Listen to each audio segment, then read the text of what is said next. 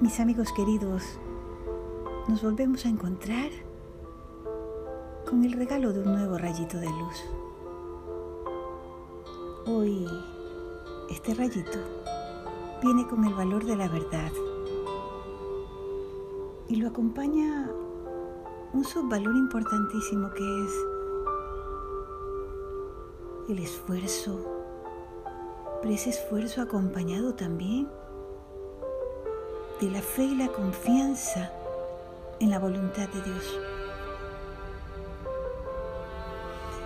Es que me estaba dando cuenta que Dios es demasiado bueno con nosotros. Y de hecho, su voluntad para nosotros también es buena, siempre es buena y perfecta. Sabemos que nos ama tanto porque pone en nuestro camino todas las experiencias que nos sirven para crecer. El problema está en que a veces nos falta la humildad para aceptarlas. Y llega un momento en que creemos que somos nosotros los que sabemos y que Dios se equivoca.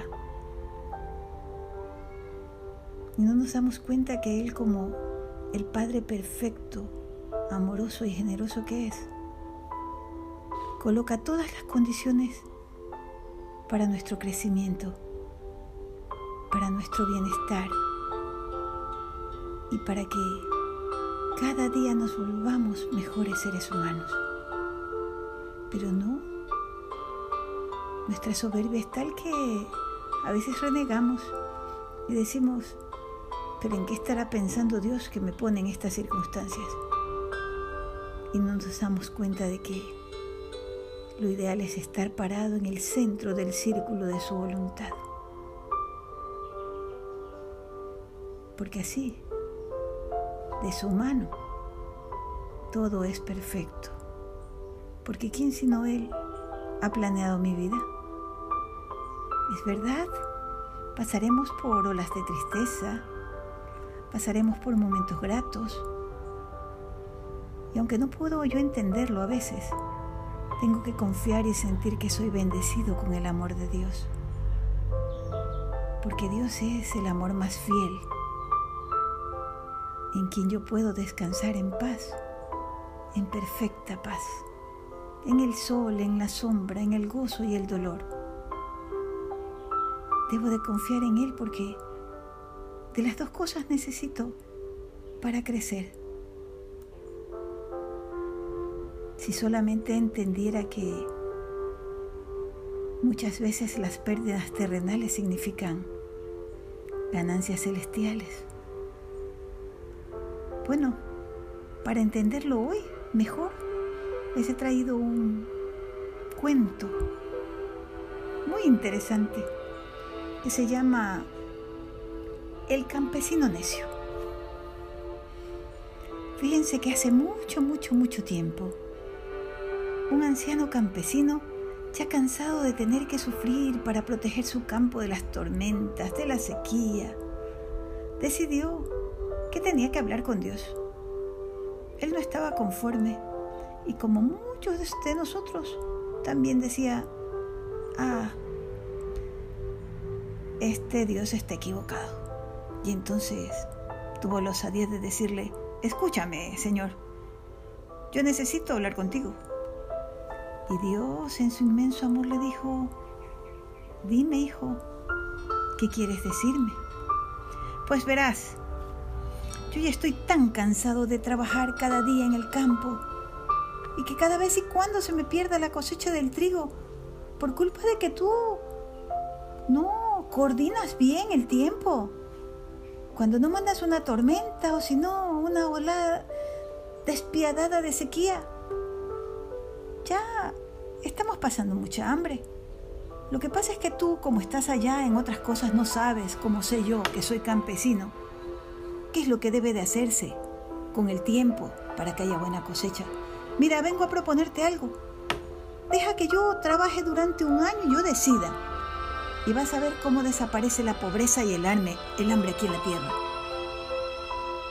Y Dios, como Padre compasivo, lo miró y le dijo, está bien, acepto tu reto.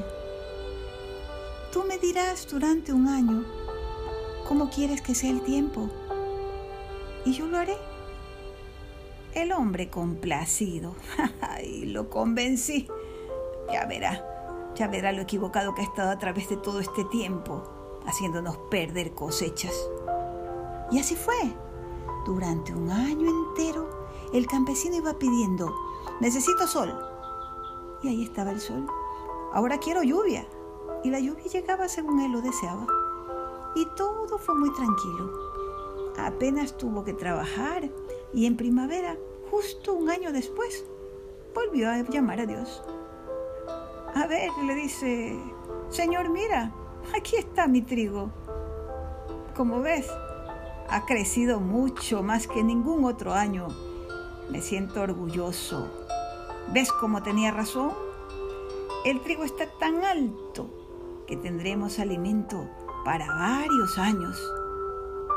Y Dios lo miró compasivo y le dijo, ya veo, tienes razón, ha crecido mucho. Ja, ja, decía el campesino, le gané. Pero en eso Dios le dijo, dime hijo, ¿has revisado los granos?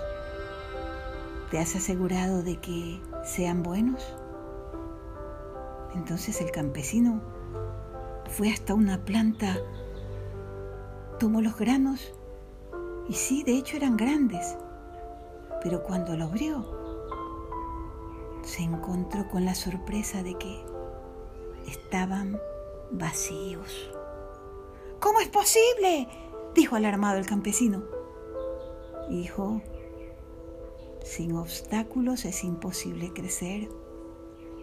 Sin desafíos, sin tormentas, sin truenos o granizo, el trigo no se fortalece. Le pusiste todo tan fácil que el trigo creció sin alma, vacío. Y Dios cayó y se fue. Y recién entonces el campesino lo entendió todo. Recién se dio cuenta de que la cosecha del trigo es como la vida misma. Sí, los desafíos en la vida son necesarios, así como el esfuerzo y la perseverancia porque en definitiva son los que nos ayudan a madurar y a crecer como personas. No se consigue ningún logro sin desafíos. Un atleta que gana una carrera saborea el triunfo porque antes de llegar a ese triunfo tuvo que superar el agrio sabor de la derrota. La vida es una carrera de obstáculos, de caídas y frustraciones que nos ayudan a madurar, a crecer, a mejorar y a superarnos cada día. El alma del trigo es como tu alma. Cuando aquí se habla del trigo, lo usamos como metáfora para hablar de nuestro interior. En definitiva, nosotros somos como ese trigo.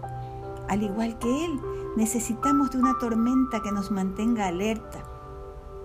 Necesitamos de un granizo que nos haga ser más fuertes, de una sequía que nos ayude a activar nuestro ingenio Sobrevivir es eso en definitiva, esforzarse, esforzarse, perseverar, sobreponerse a un revés, caerse y levantarse una y otra vez. Si no hubiera obstáculos en la vida, nos pasaría como el trigo y todos terminaríamos acomodándonos hasta el punto de vaciarnos completamente. Por eso, mis niños, cuando un maestro les exige, lo hace porque quiere que su trigo sea de grano fuerte y grande y no vacío. Aprendamos a descubrir los mensajes de la vida. Aprendamos a ver lo bueno, más allá de lo evidente. No nos quedemos en que tanto me piden, tanto trabajo. Pensemos, soy capaz de eso y de mucho más porque Dios me dio las herramientas para hacerlo. Pero recuerden que Como decía Goethe, ese gran poeta, lo que no se inicia hoy, no se terminará mañana. Y es que el hombre nunca sabe de lo que es capaz hasta que lo intenta, como decía Charles Dickens. Pero hoy me quedo con la frase de Henry Ford como la cita para este día. Y dice, es extraño, pero cuanto más me esfuerzo, más suerte tengo. ¿Será acaso que lo que llamamos suerte es consecuencia de cuánto amor le pongo a la vida, de cuánto acepto sus desafíos y de cuánto me entrego con mi corazón a lo que tengo que hacer, en lugar de renegar y renegar y quejarme. La queja trae cansancio, el esfuerzo nos trae satisfacciones. Démosle gracias a la vida, gracias a Dios, porque tenemos la energía para hacerlo. Y hagamos un buen uso de esta vida maravillosa que Dios nos da. Con esta reflexión que creo que es muy útil para todos, yo me despido hasta mañana, en que nos volveremos a encontrar, si Dios quiere, si es su voluntad, aquí nuevamente, con otro rayito de luz. Que Dios los bendiga. Hasta mañana.